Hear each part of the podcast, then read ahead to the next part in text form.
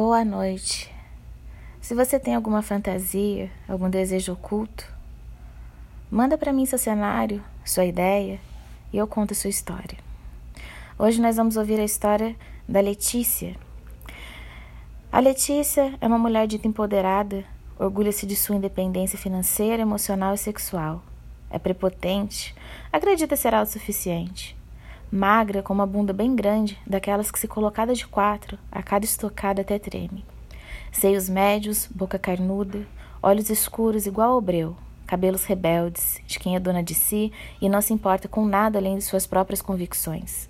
Tem as covinhas mais lindas e perfeitas que um rosto pode ter, as quais se contrapõem com a cara de mulher felina, sempre impecavelmente bem vestida. Em uma festa na multinacional onde trabalha, ela conhece Heitor, um engenheiro de uma filial carioca, charmoso, com mãos grandes, um belo sorriso e o olhar mais penetrante e misterioso que ela já viu. Alvo encontrado. Deu um jeito de ser apresentada e entre um drink e outro trocaram telefone. Encontro marcado. Banho tomado, pele macia, perfumada e quente. Calcinha de renda, sutiã transparente, daqueles que os mamilos ficam às claras e que os deixam até ardendo no caso de ficarem ouriçados meia sete oitavos, todas as peças pretas e um vestido azul marinho, com um decote generoso, tecido fino abaixo dos joelhos, brincos discretos e um único anel no dedo anelar, que chamava a atenção para suas unhas que exibiam um esmalte cor de ameixa, como verniz. Escolheu o salto mais fino e provocante. Estava pronta para Heitor. Marcaram um restaurante discreto e intimista. A cada palavra de Heitor, ela ficava embriagada de tesão. Voz rouca, sotaque carioca e vivências incríveis. Ela só conseguia pensar no que faria com ele. Não via a hora que ele avançasse e fizesse uma proposta atrevida. O jantar correu bem. Ele parecia querer encerrar. Disse que teria que acordar cedo. Ela ofereceu para levá-lo em casa. Tudo o que ela mais queria. Entraram no carro e ela singelamente deixou que seu vestido subisse, deixando à mostra a renda da meia. Ela percebeu que ele entendeu o recado, mas não entendia a razão dele estar tão comedido. Em frente ao prédio de Letícia, ainda no carro, ao se despedir, ela decidiu que tomaria iniciativa e o beijou arduamente. Um beijo molhado, melado. Ele colocou a mão dentro do decote do vestido azul, apertou o peito dela de tal forma que a buceta de Letícia escorreu. Ela gemeu num suspiro contínuo de quem derretia. Ele desceu a mão até a buceta melada e quente, enfiou num único golpe um dedo bem fundo, enquanto ela fechava os olhos e se arrepiava toda. Ele deslizou o dedo até o clitóris dela e começou a esfregá-lo, em movimentos leves e circulares. Ela gemia, ofegante, e antes que chegasse ao orgasmo, ele para. Ela olha para ele com os olhos marejados, coração na boca e o beija novamente. Ela queria gozar, precisava gozar. Ele abre o zíper da calça de alfaiataria que vestia, coloca o pau para fora, sem respirar. Letícia abocanha o pau, engole e lambe, e a cada lambida dá uma guspida para que fique mais molhado. Chupa, puta, chupa. Ufa. Quando eu coloquei os olhos em você, eu sabia que seu negócio era rola. Ele segurou os cabelos dela e apertava sua cabeça cada vez mais, para que não sobrasse um espaço naquela boca que ele não estivesse preenchendo.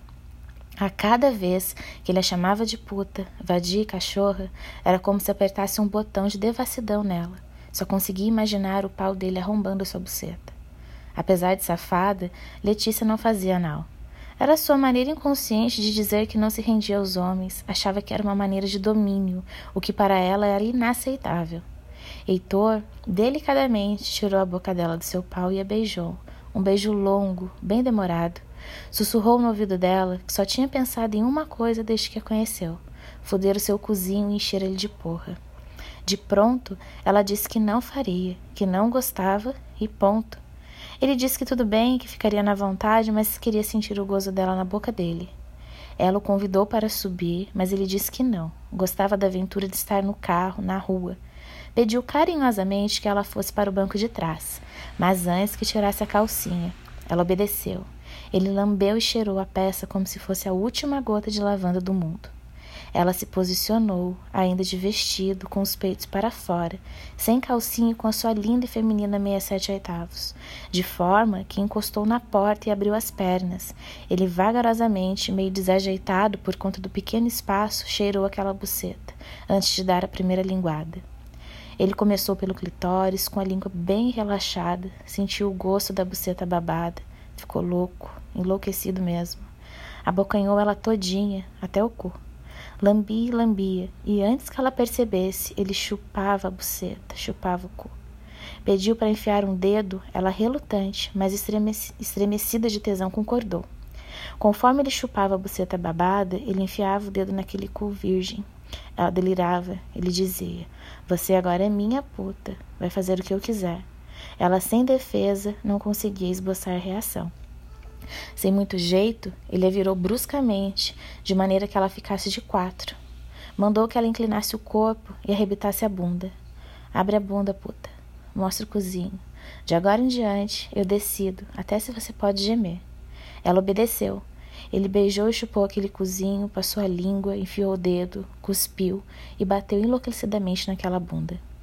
Abriu o zíper, desceu a calça e ela permaneceu na posição que ele havia ordenado. Ele cuspiu na mão, passou na cabeça do pau e encaixou naquele cozinho. No mesmo golpe em que tapou sua boca e segurou seu pescoço. Ele ficou parado por um tempo até o cozinho se acostumar. Ela estava em transe, uma mistura de dor e prazer. Ele começou a bombar e ordenava no ouvido dela que ela se masturbasse. Ele colocava cada vez mais fundo, soltou a boca e o pescoço, passou a segurá-la pelas ancas de maneira animal enquanto ordenava. Não quero ouvir um pio, está proibida de gemer. Ela aumentava as estocadas no controle total do corpo, que em minutos começou a tremer de tão forte que foi o orgasmo.